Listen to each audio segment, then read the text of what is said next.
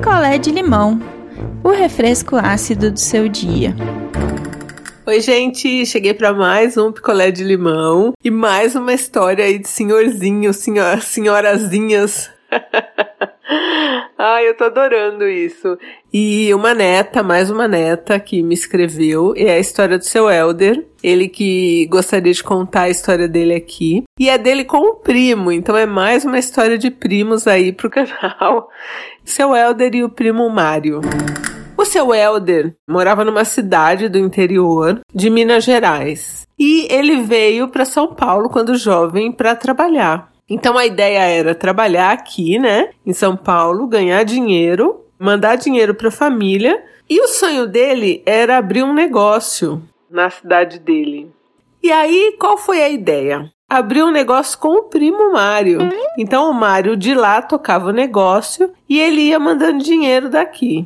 Bom, a coisa não andou do jeito que o seu Helder queria. A ideia deles era o quê? Na cidade tem alguns pontos turísticos, tipo umas cachoeiras, umas coisas, e muita gente para fazer camping, esse tipo de coisa que eu detesto. E aí eles resolveram montar um estacionamento com chuveiros num lugar lá perto de uma cachoeira. Então, é, tiraram a licença na prefeitura, fizeram tudo direitinho e abriram um negócio. Seu Elder trabalhando aqui em São Paulo igual um condenado para mandar dinheiro para lá para melhorar a vida dos pais, né? Ele não era casado ainda nessa época e para manter o negócio com o primo. E assim, a cidade tinha muito turismo. O negócio tinha tudo para dar certo. Só que aí o Mário, né, primo do seu Elder, vivia dizendo que o negócio estava falindo, que estava indo mal, que não estava dando dinheiro. E as contas não fechavam, porque assim, a cidade ficava lotada.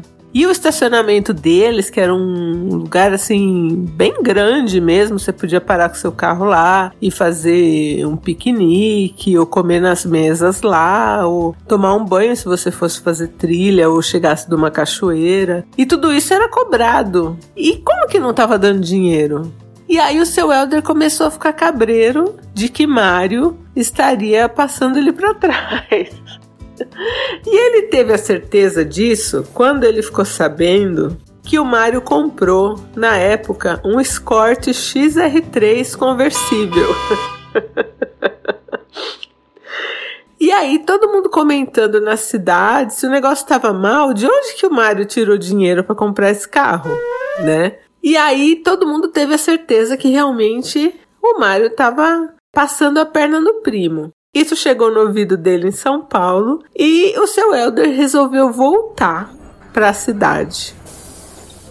E aí ele voltou para lá e falou: agora eu vou assumir o negócio, agora eu quero ver.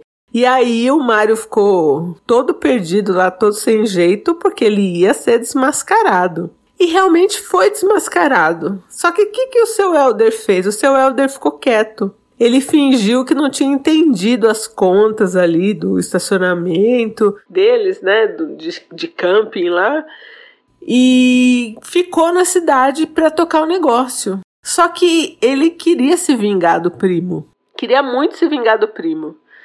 E ele não sabia como ainda. Mas todo dia ele olhava para o primo, o primo todo ressabiado, porque sabia, né, que foi desonesto, que roubou. E ele falou: Um dia ainda vou te pegar. E aí ele teve uma ideia.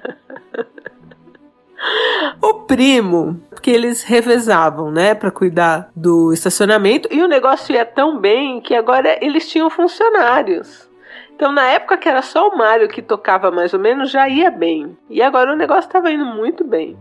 Então eles revezavam, né? Em cidade pequena, o Mário deixava o Escort XR3 conversível na rua, porque muita gente gostava de tirar foto do lado do carro. Você vê como o carro foi uma atração na cidade.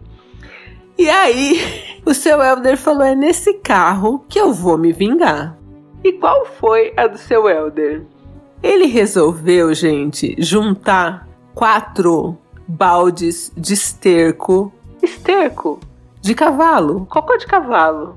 e jogar dentro do carro conversível. Só que para juntar esses baldes de, de esterco, ele ia catando capá ali, pondo no balde, né, juntando. E tinha que ser escondido, né, longe da casa dele, né, por causa do cheiro também. E conforme o tempo foi passando, né, ele foi juntando, começou a criar larva deu bicho ali naquele esterco que ele estava guardando no balde, um balde fechado. Não um balde, tipo um galão que cabia quatro baldes.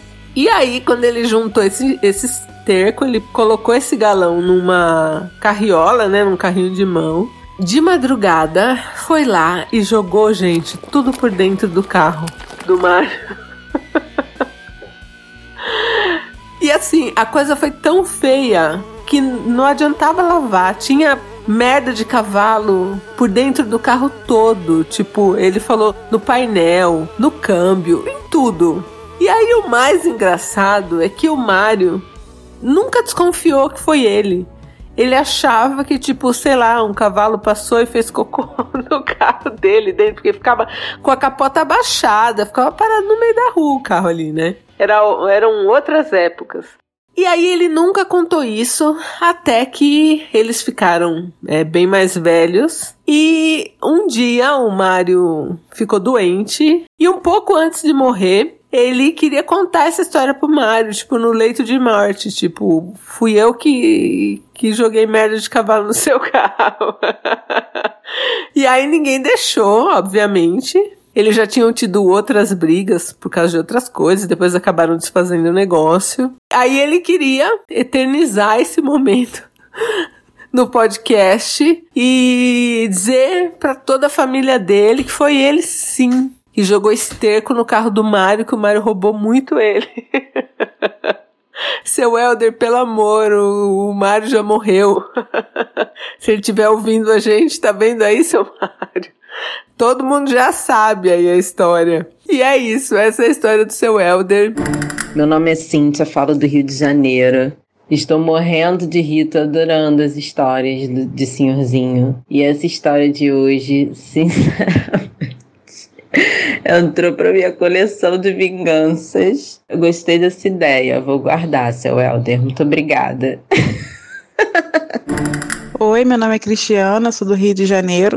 Bom, sobre a história do seu Helder, ele provou que a vingança é um prato que realmente se come frio, mas não pode esperar muito porque senão dá larva, né? Eu não sei se eu faria igual, mas também não sei se eu faria tão diferente. Foi uma vingança inofensiva, digamos assim, mas que pelo menos saciou a sede de justiça dele. Infelizmente, na família teve ali os inimigos do entretenimento que não deixaram ele contar, né? No leito de morte do primo, o primo morreu sem saber e ele sem poder esfregar o cocô de a, a história da vingança na cara do, do primo, mas ele compartilhou com a gente, então eu acho que tá valendo, né? A gente tá aí para poder abraçar o seu Elder e dizer que eu te entendo, seu Elder, eu te entendo.